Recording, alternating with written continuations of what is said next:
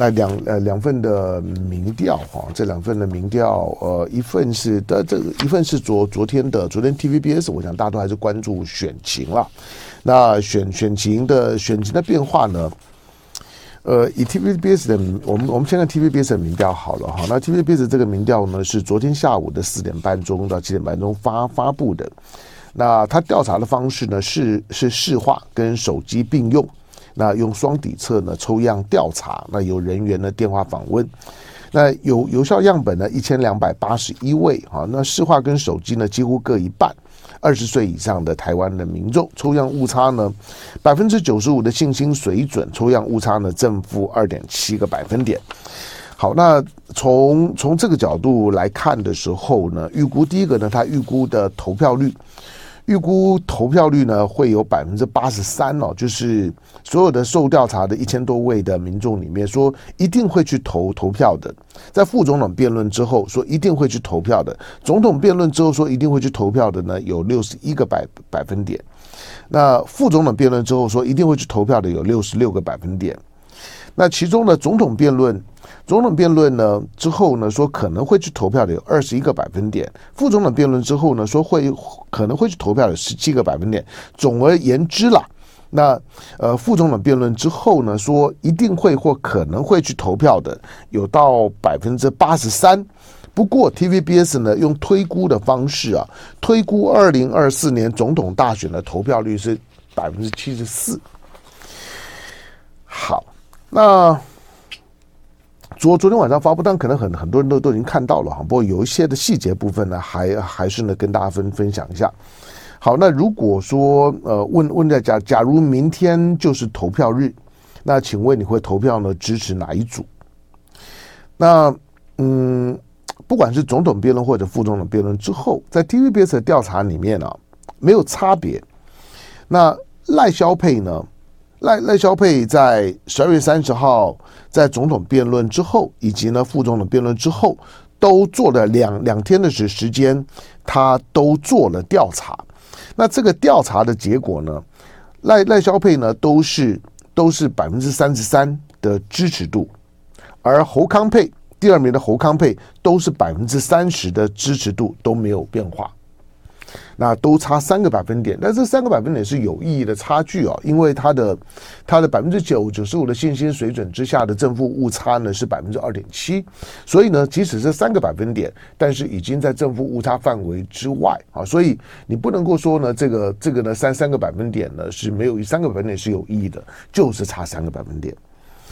好，那呃柯银配。科银配呢小跌了一些，那在三三十号十二月三十号做的时候呢是是百分之二十四，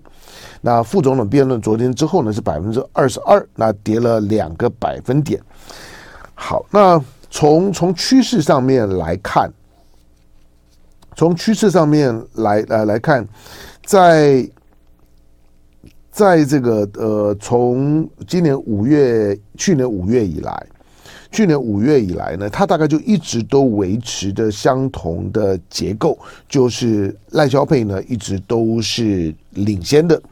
那侯康配呢也一直都，你看你看到就是说 TVBS 啊，TVBS 从十月之后啊。十月之后呢，侯康配呢从百分之二十九来到百分之三十一之后，也就一直停在大概百分之三十到百分之三十二、三十三的这区间，没有没有什么太大的变化。但是就是一直跟跟呃跟赖赖萧配呢比较接近，但是大概有的时候正负误差范围之内，有的时候呢在在正负误差之外，但差距呢都比较小。那柯银配呢大概都还是维持的大概。八到十个百分点的差距。好，那呃，当然他他的 TVBS 的调查是问说，你有没有看这个副总统的电视辩论会？那估计呢有六百二十五万人呢说有，但没有看的呢也有三分之二。放假的是时间了哈，会看的大概大概会比较少一点。不过他在问到就是说，在电视辩论会上面，你认为萧美琴、赵少康、吴欣颖哪一位表现比较好？那萧美琴认为萧美琴表现比较好的有百分之四十，那认为赵少康表现比较好的有百分之三十一，认为吴欣盈表现比较好的有百分之七。好，所以呢，萧美琴呢在在呃辩论表现当中来讲，从 TVBS 的民调来看，好，认为萧美琴表现比较好的呢，反而是呢最高的。好，跟你呢实际上面从专业的辩论的角度来看呢，看看整个辩论场当中的气势，如果。如果不是问老老百，因为老老百姓的政治立场会会会比较鲜明，他会他会从自己的个人偏好去决定谁，反正呢，胳膊肘呢是往内的哈，那那基基本上面呢都会然后从自己的立场呢去做表达。不过，呃，在在一个纯粹你看看这个这看辩论会的时候。赵少康的气势是非常强的，而且而且论辩的火力跟跟跟整个论述的完整性多点开花，我我我觉得他他的确是辩论高高手啊，就是赵赵少康讲过，他从在大学时代。他就是辩论队的，而且都都都是拿冠军的，到现在为止还是可以看得出来。好，不过呢，这跟老老百姓的这感觉不一样。好，你刚看到的是 T 台的民调了，但是今天来还有联合报的民民调，联合报的民调呢是今天早上呢在出现在联合报的联合报上头的。那二零二四年，这这很有可能是大选前的，就是说最后的民民调，那有点这个封关民调的味道。那联合报的联合报的这个这个调查，呃，从呃从趋势上面来看，去年十一月底蓝白河破局之后呢，赖萧佩跟侯康佩呢，分别获得三成一跟两成九选民的支持。那呃，柯银配呢，以两成一的支持度垫后。那去年十二月中的时候呢，就半个月之前调查的时候呢，侯康配的支持度呢升两个百分点，三成一，跟赖萧配呢一度打成平手，柯银配的支持度呢还是两成一。好，不过呃最新的哈，因为因为联合报的这个调查呢是在十二月三十日的时候做的，所以十二月三十日做的时候，也可以说他就是在在在总统。呃，总统的这个辩论跟跟副总统的辩论前的时候呢，那完成了调查。那完成调查的时候呢，赖萧配呢支持度升增加了一个百分点，侯康配呢减少四个百分点。这个比较特别哈，就就是十二月三十号做调查的时候呢，侯康佩突然间呢少了四个百分点，所以呢，侯康佩的支持度呢从上一次百分之三十一，因为上一次。十二月十七号，半个月前的时候，联合报呢做的这份的民民调呢是侯康佩跟赖萧佩同登同分，都是三十一个百分点。可是这一次做的时候呢，瞬间呢拉开了五个百分点的差距，就是赖萧佩到三十二个百分点，而侯康佩呢剩下二十七个百分点。那唯一不变的是柯银配，都是二十一、二十一、二二十一都没有动。好，那呃在。如果各各个年年龄层来讲，哈，四十岁以下柯银配呢，是压倒性的四成二的支持度，领先赖萧配的三成一。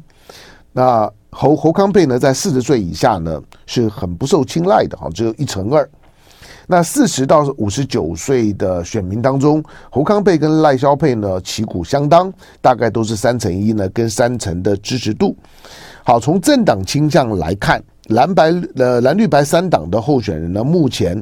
大概呢都归队，都是八成五到八成七的支持者。换句话说，三个政党的凝聚力啊，呃，自认自自自己是哪一个政党的，表态支持的自己的呃同倾向的政党候选人的那个支持度，大概都差不多，大概都在八成五到八成七，所以凝聚力呢都相当好。另外，联合报呢，联合报今天呢还丢出了一个看好度。那看好度呢？赖萧佩的看好度跟上次半个月之前调查是一样的，都是有百分之四十五是看好赖萧佩呢会胜选。那看好侯康佩的，看好侯康配的比上次调查的时候呢跌了两个百百百分点。那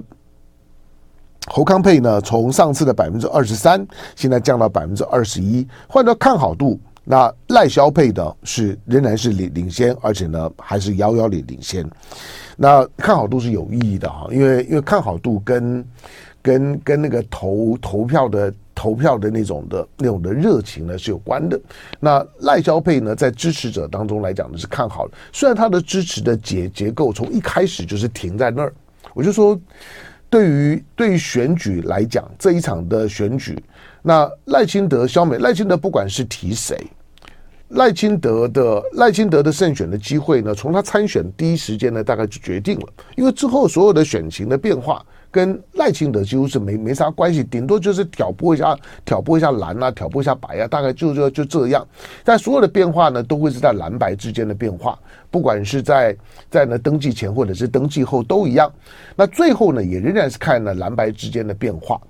好，那因此侯康佩的侯侯康佩的这个这个胜选的机会百分之二十一，柯银配柯银配虽然落后啊，但是柯银配的这个胜胜选的机会呢，仍然有百分之十三了。换句话说，他的支持者的忠诚度呢还是不错的，就就是呃，因为他的支持度呢是最低的，在各份民调里面都最低的。可是呢，他的很低的支持度里面呢，仍然有有相当的比例认为呢他会当选。好，那所以呢，这样的一个结构到目前为止呢没有改变。那今天呢，距离呢选举的投票日呢就剩下十一天的时间了哈，所以明天之后你就没有办法再谈民调了。所以今天呢，你看到的这个民调呢，大概就是所有在媒体当中会公开的封关前的民调。好，那呃目目前的目前的情情况呢，落后的就加油来进广告，广告回头之后有来宾进场。好，那我们刚的刚的刚的听众朋友们呢提到就，就就是呃，在在选举的选举的结果的预测上面啊，我我我我我当私底下了，私私私底下我会跟跟一些的跟一些蓝营的蓝营的朋友哈，蓝营的朋友提醒，就是说，呃，不要不要再再扮那个乌鸦的角色，不要再。只是想要扮演那个那个，就是说吹哨者呢，提醒的，就是说呢，就是说警戒者的角色，不断的去去提醒，就是如果民进党胜选一月十四号之后的气氛是极为不可控的。那赖清德话都已经讲到这个样子了。我我我说赖清德有两个特特征啊，是你要特别记得。第一个，他的他的意识形态的立场非常的顽固；第二个，他的政治性格，就是他这个人的性格非常的顽顽固。那意识形态的立场呢，非常的顽固，以及政治性格非常的顽固。这种的顽固呢，意味着就就就是他对于他对总体的情势跟气氛的认知，跟你是非常不一样的。对我，我看到赖清德在辩论会上面来来来讲了，当然话话都是挑对对自己有利的讲。他他说呢，他是唯一唯一不炒房不炒的意思，好像好像其他候选人都在炒房炒地皮，就是这个呢，当然都都都是可以提供的一四五零的标签化的这种的这种的处理的方方式。可可是我说的就是，他也表示就是说，不管是柯文哲也好，侯友也好。你说，那他们那那那点点地算是炒地皮嘛？算了吧？就不能够因为人家人家有有有有有一块地，那王老先生有块地，哈，就说人家炒炒地皮。王老先生呢有个房子，就说人家炒房，不要这样做，好，就就是第一个，他脱离事实太遥远；第二个，今天的所有的房价地价的飞涨，明明就就是民进党这八年的时间里面的啥事儿都没有做，放任的整个呢房房价地价物价的飞涨。这是这是你执政党的责任，但是今天在选举当中呢，要简化成好像某一个人、某一个候候，你看到都他们吵的，他那点点的、那点点的一小块的地，那那乃至柯文哲的农地，那住的房子能吵吗？拜托，但是。重点在于说，如果说两岸之之间存在的激烈的冲突风险，这个时候呢，倒倒是呢有意义，就就是候选人里面唯一唯一呢小孩呢都有美国籍的，都在国国外的只有一组，只有赖清德。赖赖清德可能在这件事情当当中来来讲，你要你要你一定要有一些特别认识。但是不管是柯文哲也好，不管是不管是侯友也也好。不用再去跟老百姓讲讲的讲说呢，就是如果如果赖萧配当选，台湾会有战争的风风险。老实说，台湾老老百姓不知道嘛？台湾老百姓不可能不知道，就是今天的这场的选选举，对于台湾的未来来讲，对于你今天如果是在生活在这个地方，你总体来讲呢，对于在这个地方安身立命的感觉，固然大家呢都有一些的 complain，生活里面呢不可能样样如意，人生不如意事十常八九。但是十常八九，那你你你你为什么每每天的日子都还是过着？基本上面那个幸福感跟开心感也还是维持的。换到人生当中呢，只要有呢十分之一二的开心，你日子呢就觉得过得还还算可以，还滋润了。所以人生不如意事十常八九，OK，我们都了解。可可是，在这个时候呢，到底对于呢，对可能会有的风险的认识如如何？如果你作为候选人之一，不断的只是提提醒，就是说你要小心，就就是呢，如果谁谁谁当选了之后，那那个呢风风险呢是非常非常高的。呃，爱之是足以害之啊。相反的，你在在在提醒的过程当中的时候呢，把自己呢推到了一个从民民进党。的角度来讲，最重要是对台湾没信心。你你你唱唱衰台湾，你在呢帮帮呢帮大陆呢在在帮腔，帮解放军帮腔。那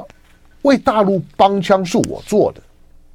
你说唐湘龙在帮大陆帮帮腔，我也我也不会跟你否认。但是从一个从一个政党的政党的角度来讲，国民党也好，民众党也也好，就是不必。因为选举，因为可能你真的意识到这个风险很高，而不断的呢把这个就是说战争风险推到前面去提醒选民。第一个，那疲乏了，因为这么长时间以来，远的不用讲，一九五八年金门炮战之后，到一九九六年，中间呢。一晃眼又隔了将近四十年，三十八年之后，再度呢出现了一九九六年的飞弹危机。可是从飞弹危危机，我的年年纪，我说飞弹危机呢，也是在总统大选之之之前呢、那个时候呢，我我我在高在高雄啊，那天晚上呢，在在在射导弹的时候，我在高雄啊。你说那个时候会不会紧张？会。但是之后呢？每年每次到选举的时候呢，这种的危机感它都会上来。可上来了之后呢，从老百姓不同的世代的老百姓所得到的经验感受，就是啊，讲了半天之后怎么样，也 也没有，老公不敢打啦，老老公现在也没有条条条件打，何况美国一定会帮我们的，拜登一定会帮我们的。那如果呢，拜登呢今年底下台了，川普上，那更会呢挺我们，一定呢，美国一定跟中中国呢会开战的，不可能的。在这种的气氛下面，你要你要去说服呢，相信这种论述的老老百姓，以及呢，对于呢所谓的战争的风险，已经疲乏了，已经呢把它当做是一个狼来了的故事，听三遍了之后呢，已经呢不以为意了的这样子的一种背景的支持结结构来讲，你再说都没有用。相反的，就是说，你说那那些的中间选民会很有危机意识的就出来，然后呢，就就就觉得无论如何呢，都要呢避免了战争。同时呢，在在不管是在宪法一中九二共识的基基础下下面，不要呢去听那些呢政治人物每天呢在那边绕圈圈，然后呢在在在那边做文文字游戏，然后呢不断的在告诉你，像蔡英文昨天的讲话，努力的呢去区隔九二共识呢跟宪法的关系，宪法跟中华民国的关系，讲了半天，你你你听得懂吗？你听不懂，你你最多知道他就是来帮赖清德的那个讲话在消毒的。他就告诉你这件事情，可是有有用吗？我觉得没有用，因为你从呢从从的民调当中来讲的焦灼可以看得出来，就是焦灼在那个地地方，而且赖清德、萧美琴的胜选的机会就还是比你侯侯康沛高啊。虽然你说最后的投票结果怎么样不知道哈，因为因为民调民调民调的抽样。呃，现在都已经好，比如说，比如 TVBS，它都已经有一半是是手机了，所以你也很难讲说，哎，那个呢没有用手机啊，所以如何如何传统的电话抽样如何如何。可是当然你也会看到一些一些比较不一样的，比如说有一些的有一些的网络的民调分析机构，他会认为，哎，侯侯康佩的胜选的机会看起来呢，比比赖赖萧佩呢都还高一点点。你也会会看到，但是你就把它当做参考，谁输谁谁赢，眼前呢都还都还在未定之天了。我觉得最后的这十十一天的时间变数很多，但是我其实最想讲的就是。不要再告诉老老百姓说一月一月十四号，如果说呢赖萧佩当选了之后，两岸的冲突的风险呢非常非常高，如何如何如何？第一个有本事分散分散风风险的人，在二零年之后我已经看看过很很多了。每一次真的有有风险的时候呢，总会有一批人赶快把把资金呢往往外挪，海外置产。你也你你也看到过了，不管是在在俄乌冲突的时候，你看到乌克兰的这些的富豪，俄罗斯的富豪。会有伤吗？不会，第一时间就飞出去了。阿富汗也一样，阿富汗呢，当当美国要撤的时候，第一批上飞机的付得起钱呢，有的呢坐美军的军机，有的呢搭的民航机，坐包机就直接走走的。大部分的一般的老老百姓是没有那个能力，也没有那个呢那个财力去做这件事情，你就眼睁睁的看他走了。那比较。很无奈的，就是扒在飞机上面飞上去之后，以为以为可以对飞机都没有概念，扒着飞飞机的年年轻人，以为呢，以为扒着飞机呢就可以飞飞飞到另外一个地方就自由了，就就就可以呢就可以呢离离开呢离开呢喀喀喀布尔，结果没有，就掉掉下来就摔死了。就是你你你看到的有能力的跟没有能力的去谈战争的风险，他的反应是非常不一样的，因为他对于真正的这些的冲突风险没有概念。他会不知不不觉当中，他会从一个爱好和平开始呢，愿意呢去赌一个风风险。我认为台湾有相当程度的人，对于要去赌那个风风险的赌性呢是坚强的。你从赖清德的支持度当当中，两岸关系的形势走到今天，你稍微知道知道呢真实的那个情况跟气氛的，没有人不紧张的。可是，那为什么赖赖清德或者民民进党的支持度，不管你你说呢，他们家的这个什么什么违违违建，听起来都很离谱。赖赖清德在辩论会场当中讲到高端的问问题也好，讲到讲到呢卡卡管案也好，讲到呢他的这个统独的立场也好，都没有用。但是呢，没有用，你又能如如如如何？他基本上面大部分的老老百姓，他对于那种的风险，愿意去赌一赌的那个赌性呢，已经够强大了。林金杰，你终于来来了。哎呀，拍谢香龙大哥，下面在拍拍谁呢？我留了留留了这么多的时时间要帮你卖啊，我再帮他卖卖花生来，因为因为花生糖来的。对。来来来，进来进来，我们家的花生糖 没有 相传一百年的，这不是要要卖的啦，因为他的花生糖是是都不卖的？我我刚我刚刚林林俊杰还没有来以前呢，我我我就讲说，我其实呢，我我对林俊杰最最感兴趣的他们家的秘秘方，因为他不卖的，但是他他们家的花生糖是我吃过最好吃的花生糖，但这不是重做重点。好，哎呦，因为你现在在新北是选区的对手是谁？呃，这个吴其明呢，民进党的吴其明，在土土城还有呢，三峡，土城三峡，对对对，土城三峡选民数有多少？三十六，三三十六，对，开出来票大概会有，有大概上一届是二十万七千票左右，嗯，在上一届的这个投票率比较高，因为反送中事件，蔡英文，嗯，好拉到了这样有史以来最高的投票率，大概在八成，嗯。那开出来的是八百多多万票嘛？在我们那边是开二十万区，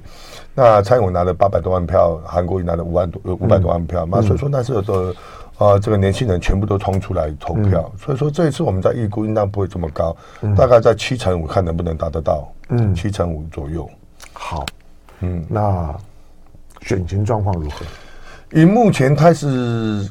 上来看哈，我是做了几波的民调，包含求证民调，包含趋势民调，我们都做了三波的民调。我们目前都是哦，在这个占据领先三趴到五趴左右，哦，那还是很紧张，很很紧绷的。所以说，我们这一区叫做一级战区，每次我们这边选举都是在全国瞩目的焦点，不管是从选议员，也都是一级战区，选立委更是啊。那所以说，我们的基本盘是在土城跟三峡，呃的这个选民结构，嗯，大概都是一半一半蓝跟绿。它不像是这个永和新店哦、呃，跟中和，他们都是深蓝区。那在这一个呃泸州哦、呃、三重那边是深绿区。嗯，在二这个二零一八年，呃侯友宜在选这个市长的时候赢了苏贞昌三十万票，在三重、芦洲还是输。嗯，所以说我们看着选民的结构啊啊，朱立伦那时候在选连任二零一四年的时候，哇，一面输哎、欸，到最后开到的是中和永和开出来的时候，他还翻转才赢两万多票。所以说，在整个选民结构在在板桥、土城、树林、三峡、莺歌这边哈，叫做这个摇摆区。啊，这个是选民结构哦，都是一半一半。对，那看整个环境的变化，如果那这个哦蓝军的气势强，我们就会赢；蓝军的气势弱，我们就会输掉。嗯、之前的立委有林鸿池啦、江惠珍、卢嘉诚跟黄志雄嘛，嗯、都是蓝军。对，因为那时候是整个大环境，在马英九那时候刚出来的时候，在二零零八年马英九哇一片一面倒，到了二零一六年说啊一面倒。又又倒到民进党那边去了，所以说八年过去了，选民的结构还是没什么变化，那就是看整个环境对于这个蓝军的这个的期待哦有没有发酵出来，如果有的话，希望政党轮替二零二四的一个轮替的话，那蓝军都会赢，包含啊岳云之、林国春、哈洪家金跟我，这是一个很指标的，因为十二区里面四个